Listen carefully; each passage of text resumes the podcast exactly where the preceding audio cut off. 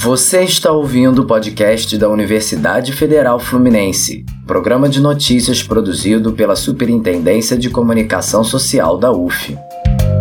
Nesta edição, Perícia médica inaugura subunidade em Volta Redonda. Espaço foi readequado para atendimento ético aos servidores. Reconecte-se FTH recebe alunos de turismo e hotelaria. Estudantes conheceram faculdade e diversos campi da UF. Instituto de Educação de Angra dos Reis retoma atividades presenciais. Retorno gradual obedecerá protocolos de segurança.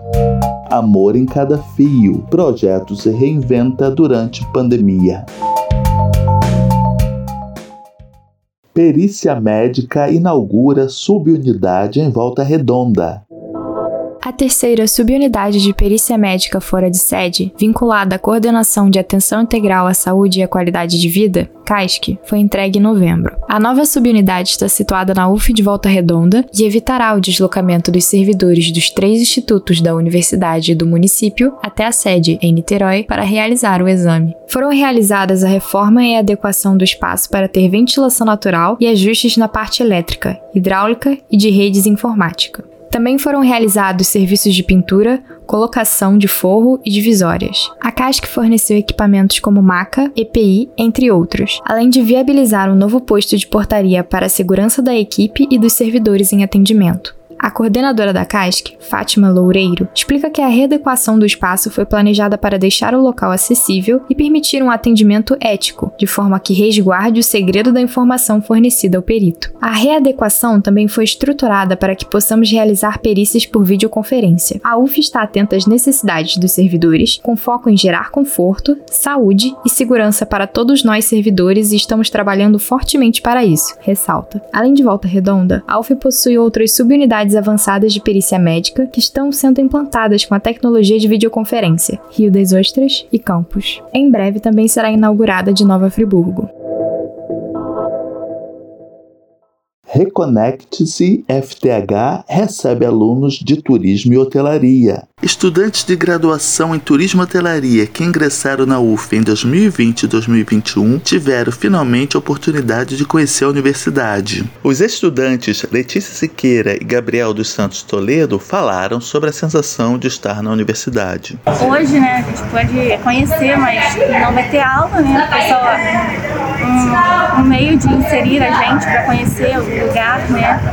E é meio triste isso tudo, né? Porque a gente queria que tudo voltasse logo, que tudo estivesse normal, né? Mas tem que esperar o momento certo para poder voltar às aulas, voltar tudo. Foi um período muito difícil, né? Porque a faculdade tem, assim, a questão de aprendizado, é o principal, mas contato com as outras pessoas também é muito importante para o desenvolvimento acadêmico. Né? Em uma visita organizada pelo Diretório Acadêmico de Hotelaria, com apoio da Faculdade de Turismo e Hotelaria, eles puderam visitar salas de aula, áreas administrativas e laboratórios, além de fazer um tour pelos diversos campi da UF. O diretor da Faculdade de Turismo e Hotelaria, João Evangelista, e a presidente do DA de Hotelaria, Rafaela Vieira, explicaram por que organizaram a visita. Esse projeto é um projeto importante e a, a Faculdade de Turismo e Hotelaria, através do departamento, das coordenações de curso, entendeu que é o momento para conhecer a universidade, é ter essa, esse contato com a universidade, contato presencial, sensorial com a universidade. Nós estamos aí comemorando 20 anos do Trote Cultural. O Trote Cultural nos incentivou a fazer atividades híbridas com os nossos calouros. E como o curso de hotelaria e turismo são cursos muito próximos, a gente juntou, fez essa parceria e promovemos esse evento com o objetivo de trazer os calouros para que eles conheçam o espaço da universidade, principalmente as instalações dos nossos laboratórios. Nós da hotelaria, nós trabalhamos muito com a hospitalidade, que é a base do acolhimento, do bem receber.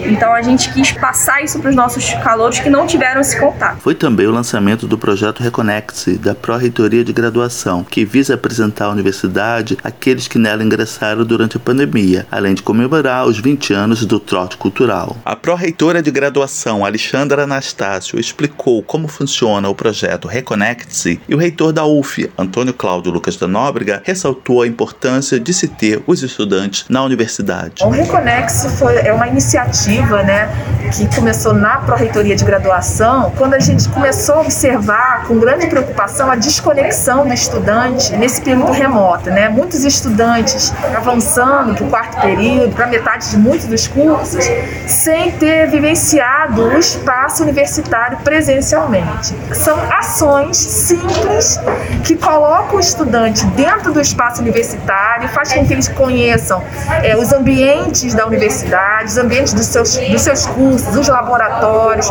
que eles possam caminhar pela universidade. E eu acho que esse é um tipo de iniciativa fundamental para esse processo de transição gradual, para que o estudante, pelo menos, ele conheça qual é o espaço da universidade, conheça quem lidera os seus cursos e tenha essa proximidade né, e essa integração maior com seus colegas e também com seus professores. O Conect ele tem o objetivo de é, ter um instrumento para que o aluno, nesse momento de transição de maior presença física na universidade, ele possa conhecer a universidade. Os alunos, tem alunos que não conhecem, nunca estiveram na universidade.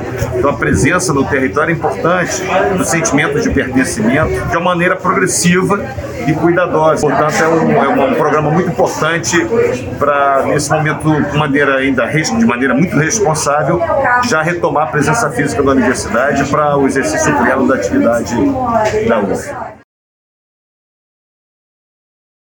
Instituto de Educação de Angra dos Reis retoma atividades presenciais o Instituto de Educação de Angra dos Reis retomou as atividades presenciais no dia 6 de dezembro. A retomada foi planejada pelo Grupo de Trabalho Remoto Presencial, formado por professores, estudantes e servidores técnico-administrativos, e está sendo realizada em etapas. Na primeira fase, estarão disponíveis para uso da comunidade acadêmica os seguintes ambientes: sala de aula para estudo e uso de internet Wi-Fi, sala dos professores, laboratório de informática e tenda externa para eventos culturais e esportivos. O funcionamento funcionamento é de segunda a sexta, com cada ambiente podendo ser utilizado em horários específicos. O acesso está condicionado ao respeito aos protocolos de biossegurança, como o uso de máscara, distanciamento, ventilação, higienização, etc. Também é necessário apresentar comprovantes de vacinação, conforme deliberado em reunião ordinária do Conselho Universitário, realizada em 1 de dezembro de 2021. O planejamento de retorno presencial do IEAR-UF está também condicionado ao rigoroso monitoramento dos níveis de risco de Covid-19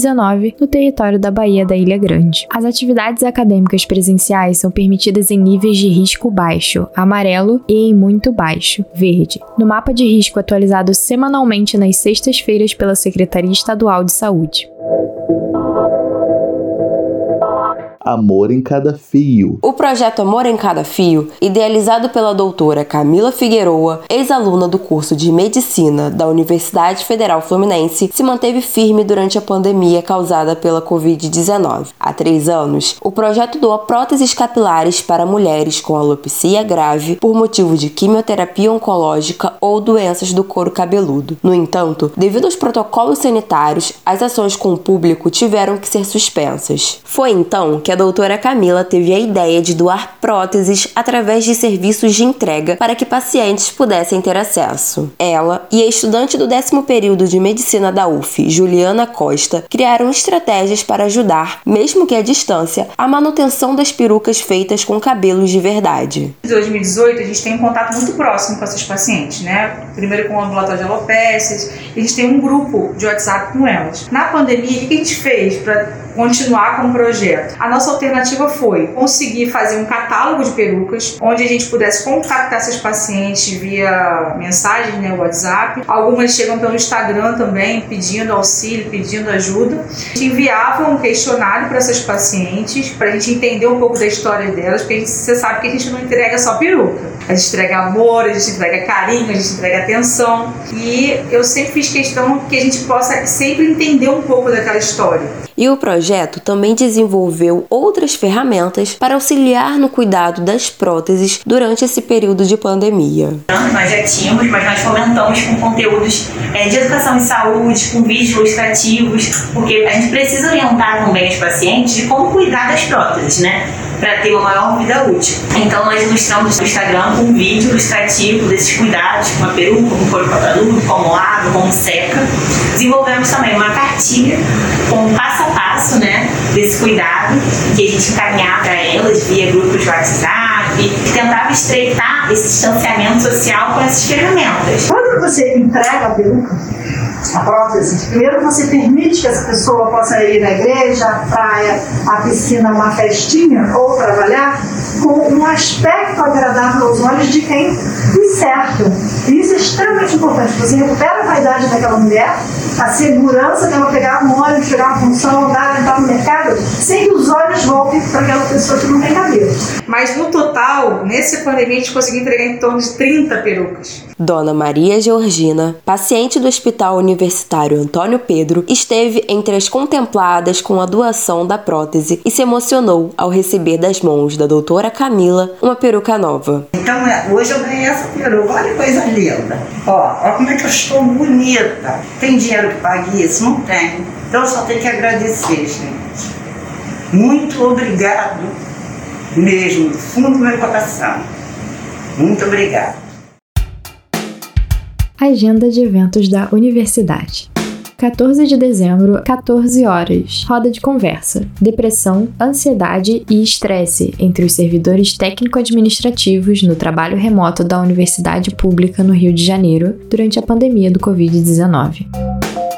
14 de dezembro, 18h30. Café com RH Virtual. SOS Trabalho Decente. Uma visão crítica geopolítica global para o mundo do trabalho. YouTube, canal Café com RH, UF Macaé. 15 de dezembro, 18 horas. OSN em Foco, Orquestra Sinfônica Nacional da UF, 60 anos. Valesca Beltrame, trompista da Sinfônica Nacional, convida o violinista Davidson Branco para uma conversa sobre sua carreira e suas pesquisas e projetos. YouTube, canal do Centro de Artes UF. 16 de dezembro, 10 horas. Turistando na UF. Reconecte-se UF FTH. Alunos do turismo conhecendo a FTH e os espaços da UF. Pilotis do Bloco H, campus do Gragoatá. 16 de dezembro, 18h30, Café com RH Virtual. Os desafios no treinamento e desenvolvimento de pessoas na indústria petrolífera durante a pandemia. YouTube, canal Café com RH UF Macaé. Mais informações sobre esses e outros eventos em uf.br/eventos. Você ouviu o podcast da Universidade Federal Fluminense, programa de notícias produzido pela Superintendência de Comunicação Social da UF. Reportagem Adriana Barbosa, Fernanda Cupolilo, Fernanda Nunes e Gilson Carvalho. Redação e produção Gilson Carvalho. Locução Rafael Alt e Beatriz Lima. Edição: Beatriz Lima. Coordenação: Rodrigo Alonso. Agradecemos a audiência. Até a próxima.